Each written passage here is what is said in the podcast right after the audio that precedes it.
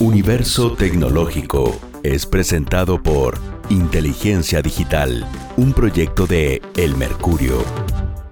Lunes 14 de junio tenemos una nueva tarde para dedicarnos al universo tecnológico. Entregamos eh, cada semana a nuestros auditores, hablamos de tendencias a nivel global y local en temas ligados a la tecnología y a la transformación digital. Como cada lunes en la 93.7 nos acompaña Arturo Catalán, su editor del suplemento del Mercurio Chile Tecnológico y coordinador editorial del proyecto Inteligencia Digital. Muy buenas tardes Arturo. Buenas tardes Natalia.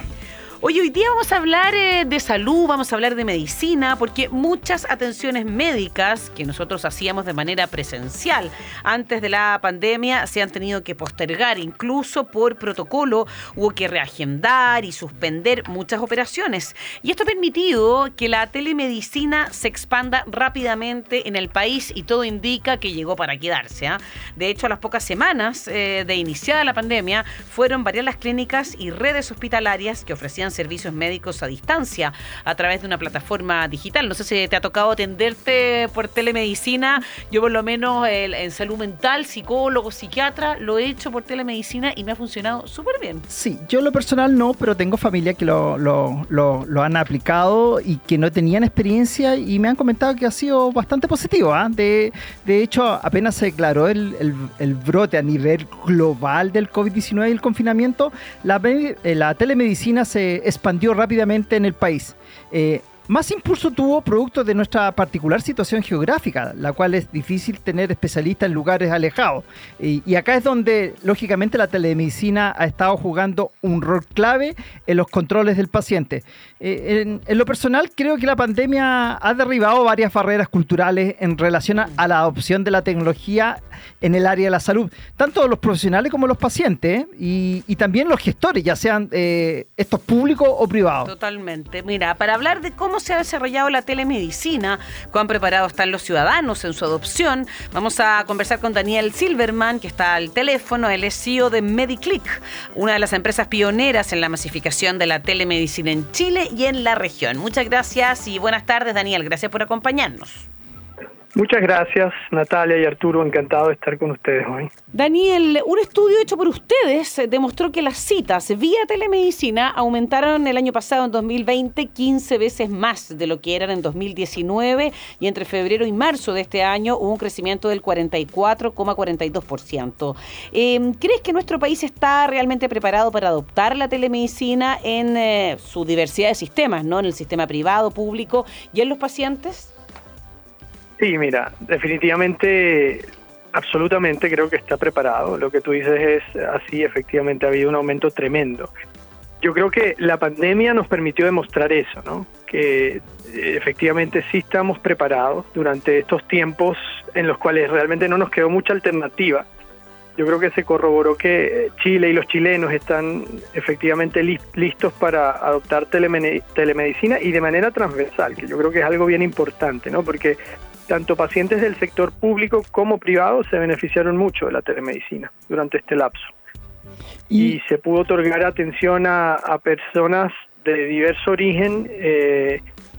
Eh, hace un tiempo atrás era algo casi impensable, ¿no?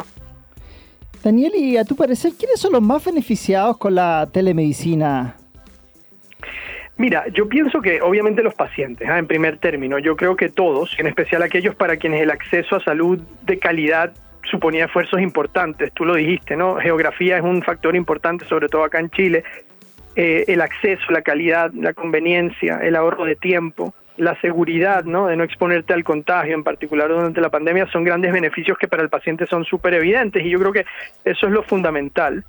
Eh, dicho eso, yo creo que también eh, la telemedicina es una de esas, de esas cosas raras que en, el fondo crea como un beneficio general a nivel del sistema. ¿A qué me refiero? Los médicos también son grandes beneficiarios, porque esas mismas, la conveniencia, el ahorro del tiempo, la seguridad que benefician al paciente, también les viene muy bien a los médicos y hacen un uso más productivo de su tiempo, eh, se benefician también económicamente. Y yo creo que, inclusive pensando un poquito a largo plazo, los financiadores del sistema, entendiéndose FONASA, las ISAPRES, también se benefician porque a la larga, en la medida que se aumenta la adopción y el uso de la telemedicina, eh, el, modelo es estructuralmente más económico. Lo que se ahorra en infraestructura y en mejor productividad, al final se traduce en ahorros en la atención. Y en esa misma línea de, eh, de, aprovechar, ¿no es cierto?, el tiempo, de abaratar costos, ¿cuál piensas tú, Daniel, eh, son las prestaciones que pueden tener mayor éxito? ¿Cuáles se prestan mejor para el formato de consulta telemática?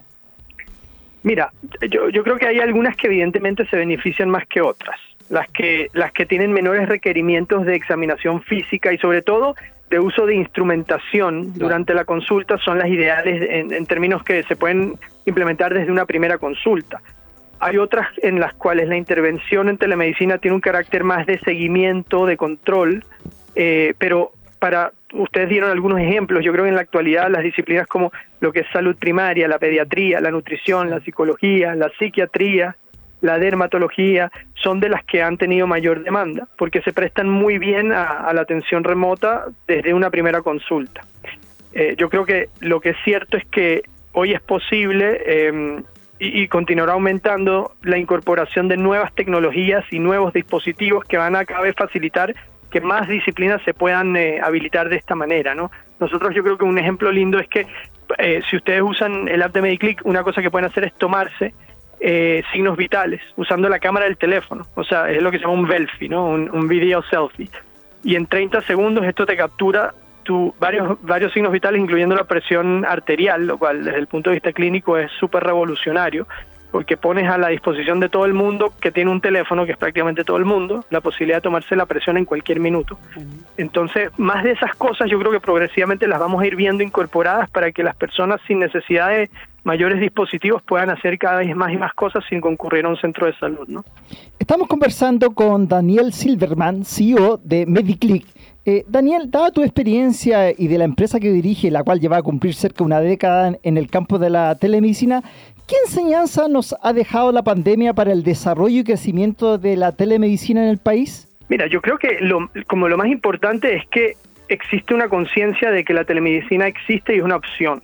Antes la mayor parte de la gente ni siquiera registraba mucho de qué se trataba esto, ¿no? Mm. Era como, no, lo tenían ni en el radar mucho, ahora es algo muy, muy familiar. Y, y, lo segundo, que es en gran parte consecuencia de eso, es que hay una aceptación bastante generalizada de que es viable, es segura, es efectiva.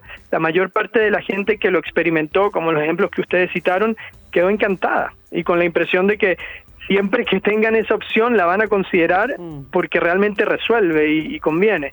Eh, para mí el, el, crecimiento es inminente a partir de acá, como ustedes dijeron, es, es mío para quedarse porque cabe esperar que la mayoría de lo que hoy ocurre de forma presencial en, sobre los próximos 5 o 10 años pase a, ocurrir, eh, pase a hacerse de forma remota. ¿no? Y despejemos un, mito, Daniel. Eh, ¿Qué pasa con eh, la filtración de datos privados de los pacientes? ¿Qué tan cierto mm. es? Porque los detractores de la, de la adopción de la telemedicina dicen que se corre riesgo. Mira, yo de verdad no comparto para nada esa perspectiva porque en general pienso que es justamente al revés. De hecho, si, si lo investigas no existe ninguna evidencia de que sea así, si hay evidencia de lo contrario. O sea, las ventajas de los registros electrónicos son muchas, desde la facilidad de acceso, la portabilidad, las cuales permiten mejorar la adherencia a los tratamientos, pasando por la minimización de los fraudes y por supuesto mejorando la seguridad de los registros. Yo te doy algunas razones por las cuales inclusive pienso que la seguridad de los registros electrónicos es superior a la de, a la de los registros en papel. Primero el control de acceso, porque tú a través de, mecanismos electrónicos puedes controlar mucho mejor quién realmente tiene derecho a, ver ese, ese, ese récord médico, ¿no? Eh, la posibilidad de encriptar la información, cosa que no se puede hacer con un, con un registro en papel. Eh, que, que si fuera vulnerada, de todos modos no puede ser leída por, por quien la vulnera la posibilidad de que los registros no sean alterables por terceros. Esto pasaba mucho y creo que todavía pasa mucho, por ejemplo, con las recetas, las recetas, ¿no? Donde la gente llega y las cambia o, cambia la, dosis o cambia la duración. Eso no se puede hacer en un documento electrónico. La trazabilidad. Tú siempre puedes tener una traza de quiénes han accedido y por dónde han accedido a un, registro. Los registros se pueden anular. O sea, otro, otra, otra típica con las recetas es usarlas N veces, ¿no? Una receta, usarla una vez o sacarle fotocopia y seguirlo usando. O sea, hay muchas cosas que realmente si lo piensas con detenimiento es mucho más seguro el, el, medio electrónico que el, que el, medio físico. Entonces, acá yo creo que la clave es que los actores que están detrás de esto sean actores adecuados. Nosotros, por ejemplo, trabajamos de forma HIPAA compliant, que es toda la política de protección de la privacidad y la seguridad de los datos, y eso supone una serie de reglas, de políticas, de procedimientos que te permiten asegurar el tratamiento seguro de los datos de los pacientes. Hay normativa existente en relación con eso que es local, que es internacional y eh, lo importante es no ponerlo en manos de, quienes no están preparados para esto, pero si son empresas serias que lo, saben hacer, este, no, no, no veo por qué ese debería ser un factor de riesgo mayor. Daniel, ¿nos puedes relatar brevemente un par de casos de éxito vinculados a la telemedicina y que te hayan llamado la atención en Chile en tiempos de pandemia?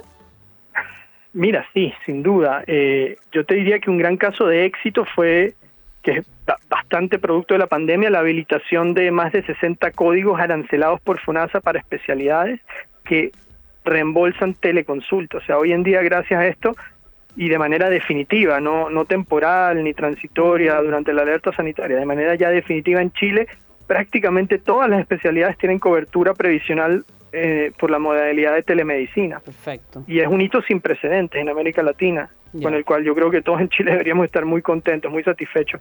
Que se em, pueden repulsar. Sí, y, y, y quizás en una escala más, más, más personal, en, en, nuestro caso, por ejemplo, nosotros atendemos a numerosas ISAPRES, municipalidades, eh, y cuando la pandemia sucedió, en las primeras de cambio nuestra, nuestra demanda saltó con un factor de 30 más o menos, o sea, fue dramático. Eso nos supuso tener que escalar a nivel tecnológico y humano de una manera sin precedentes, de la cual nosotros teóricamente éramos capaces, pero nunca nos habíamos puesto a prueba, ¿no? Y ahí fue así y efectivamente pudimos y no vulneramos la capacidad de atender a los usuarios, a los clientes. Entonces, eh, fue un crecimiento muy súbito, muy efectivo, que era muy medular para, para por ejemplo, las ISAPRES, porque este es el, eh, lo, fundamental que ellos hacen, ¿no? Y, muchas municipalidades que también se abocan a ofrecer servicios de salud. Nosotros, por ejemplo, tuvimos la oportunidad ya de, recientemente eh, lanzar acceso a, a nuestra plataforma a usuarios de FONASA, eh, ya de forma integrada, eh, la plataforma está certificada con FONASA, nos habilitamos para... Estamos hablando de la aplicación de MediClick, ¿no? Claro, este, entonces desde la aplicación de MediClick cualquier persona eh, que tenga FONASA puede acceder y acceder a nuestras consultas, emitir un bono web directamente cubierto por FONASA, hacer su, el pago de su copago directamente y tener su consulta. O sea, esto básicamente una de las grandes cosas que hizo es que puso eh, este acceso en manos de prácticamente todo todo el mundo acá en Chile, ¿no? yo creo una de las, eh, sí, pues Daniel, una de las virtudes grandes que ha tenido la telemedicina y su explosivo crecimiento en, eh, en la región. Queremos agradecerte, Daniel Silverman, CEO de MediClick, por esta completa radiografía de la telemedicina en Chile y todo su potencial de beneficios que nos puede ofrecer. Muchas gracias, Daniel. Mil gracias a ustedes por el gracias, Daniel. Hasta luego. Que estés bien. Igualmente. Bueno, también hablemos de COVID, ¿ah? de cómo ha sido un gran eh, motivador para que florezcan estas empresas. Claro, sí, de hecho, eh, tanto a nivel regional como global han irrumpido aplicaciones, soluciones para promover y mejorar el bienestar de las personas, eh, manejar la diabetes, mejorar el sueño, mm. monitorear la salud cardíaca, estimular la pérdida de peso y hacer un seguimiento para ver si los pacientes se atienden a un régimen de terapia física, entre otros. También han surgido varias soluciones enfocadas en salud mental, un área eh, creciente debido en parte al agotamiento que ha producido la pandemia. Sí, esto ha motivado que muchas empresas estén invirtiendo en proyectos denominados e-salud. De hecho, la empresa eh, PitchBook señaló que en Norteamérica se ha invertido en el primer trimestre de este año un monto récord de 7 mil millones de dólares de capital de riesgo en servicios de atención de salud importante. Vamos a hacer una, mm, un alto, un paréntesis con buena música, eh, tirando buena onda también a propósito de salud mental. Es eh, Good Vibrations con los Beach Boys en Universo Tecnológico desde la 93.7. Ah, I love the colorful clothes you wear and the way the sunlight plays upon her hair. I hear the sound on the wind that lifts her perfume through the air. I'm picking up good vibrations. She's giving me the excitations. I'm picking up good vibrations. She's giving me the excitations.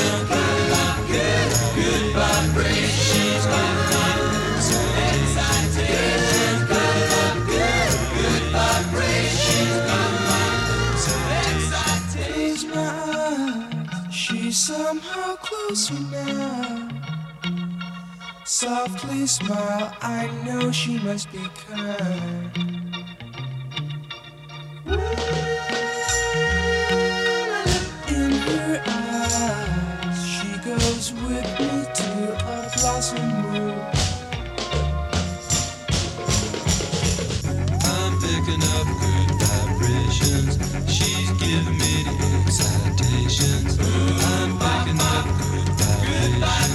She's giving me the